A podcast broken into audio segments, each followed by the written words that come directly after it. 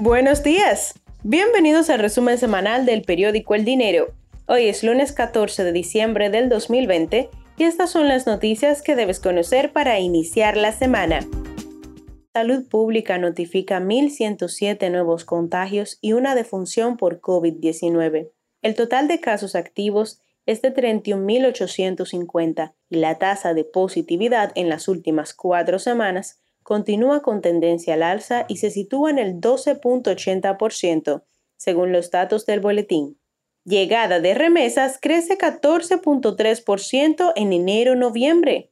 El Banco Central informó que por séptimo mes consecutivo las remesas crecieron en dos dígitos con respecto al mismo mes de 2019, alcanzando 7.346.9 millones de dólares para el periodo enero-noviembre, un aumento de 14.3% que supera incluso los 7.087 millones de dólares recibidos en el año 2019 completo. Abinader plantea extender algunos subsidios para los empleados suspendidos. Desde el pasado abril, el gobierno ha desembolsado cerca de 30 mil millones de pesos en el programa Fase 1, al que se han acogido casi 700 mil trabajadores que han estado en algún momento suspendidos. Banco Central reporta caída de un 8.4% en depósitos vía cajeros automáticos. El dinero depositado a través de las máquinas dispensadoras de efectivo disminuyó un 8.4% en octubre de este año al comparar los resultados con el igual mes de 2019, pasando de 47.702 millones de pesos a 43.680 millones de pesos, lo que significa una reducción neta de 4.022 millones en el periodo analizado. El acuerdo comercial entre Cariforo y Londres entrará en vigor antes de 2021.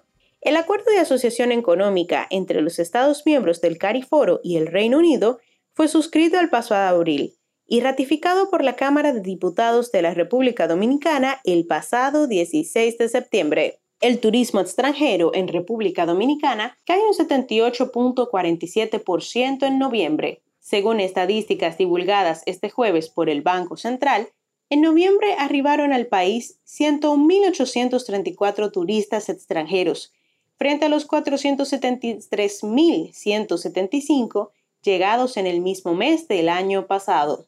Abinader aboga por exportar más para recuperar la economía. Las exportaciones son uno de los principales ejes para la recuperación de la economía a corto plazo y el desarrollo económico a mediano y largo plazos, debido a que los empleos y recursos que generan se traducen en el bienestar local. Bancos múltiples aportaron 4.9 mil millones de pesos para mitigar efectos del COVID-19. Los renglones de mayor impacto corresponden a los servicios bancarios y moras de préstamos dejadas de cobrar como medida de flexibilización durante el periodo abril-junio 2020. Zonas francas crecen 7% en septiembre y octubre. El ministro de Industria y Comercio, Víctor Bisonó, informó que durante los meses de septiembre y octubre de este año, el sector zonas francas registró un crecimiento de 7% en comparación con el mismo mes de 2019. También debe saber que Gobierno logra reducción de 1.132 millones de dólares en servicio de deuda para el periodo 2021-2025 en operación de manejo de pasivos. Expertos apuestan por rápida recuperación económica de República Dominicana en 2021. Creevan Reservas escoge cuatro proyectos de emprendimiento para optar por financiamiento. Morrison dice, Subestaciones son una bomba de tiempo. República Dominicana tiene el reto de impulsar su economía y evitar inflación. Abinader anuncia modificación y creación de leyes para combatir la corrupción. Aprueban ley de proindustria. Cervecería Nacional Dominicana reconoce ha experimentado una baja en la disponibilidad de sus productos. Los combustibles.